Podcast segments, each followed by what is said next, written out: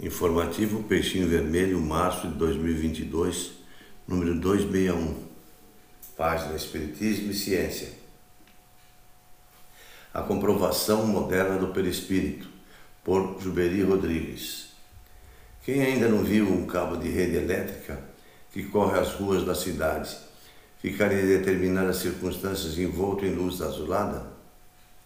Esse envoltório de luz é a aura que provocada pela interrupção abrupta da corrente elétrica se expõe aos nossos olhos. Tal fator, aliás, levou o casal Valentina Crisafna, Kirlian e Simeon Davidovich Kirlian, na cidade russa de Krasnodar, a possibilidade de fotografar pela primeira vez dentro dos critérios estritamente científicos a aura dos seres, das plantas das rochas, enfim, de tudo que, o que existe no universo.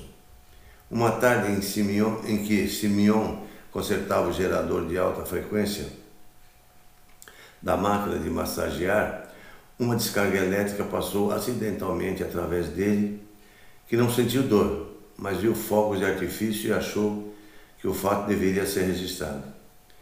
Ficou fascinado com a ideia, mas não atinava como tirar fotos de um fenômeno que requeria uma escuridão total. A explicação da técnica não vai interessar muito aos objetivos dessas informações, bastando que se diga que Simeon usou uma mesa isolada,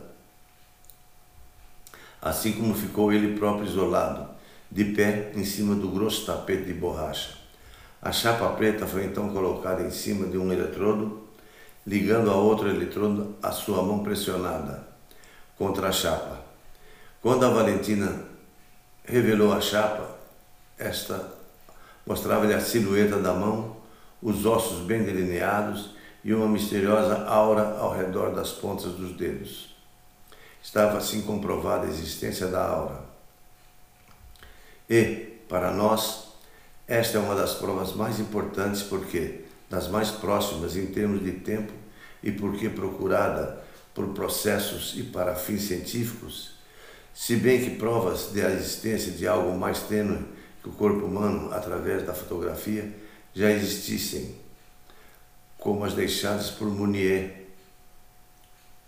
Müller, que em março de 1861 viu certa vez aparecer uma das provas uma figura estranha no, no, ao grupo que fotografara e concluiu que uma chapa já impressionada se havia por engano misturado com as novas.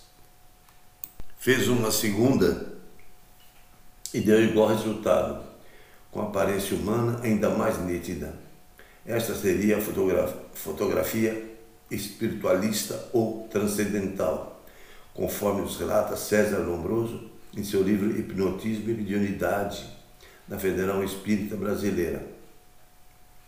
Nota-se no trabalho de Kirlian maior empenho e também o total engenho do homem, da entidade física, enquanto que, as, que nas provas irrefutáveis também de Müller, que não tinha tal intenção, a intervenção do acaso, o que equivale a dizer fruto do esforço dos que para nós já estão do outro lado. A fonte é a mecânica do perispírito de José Amorim.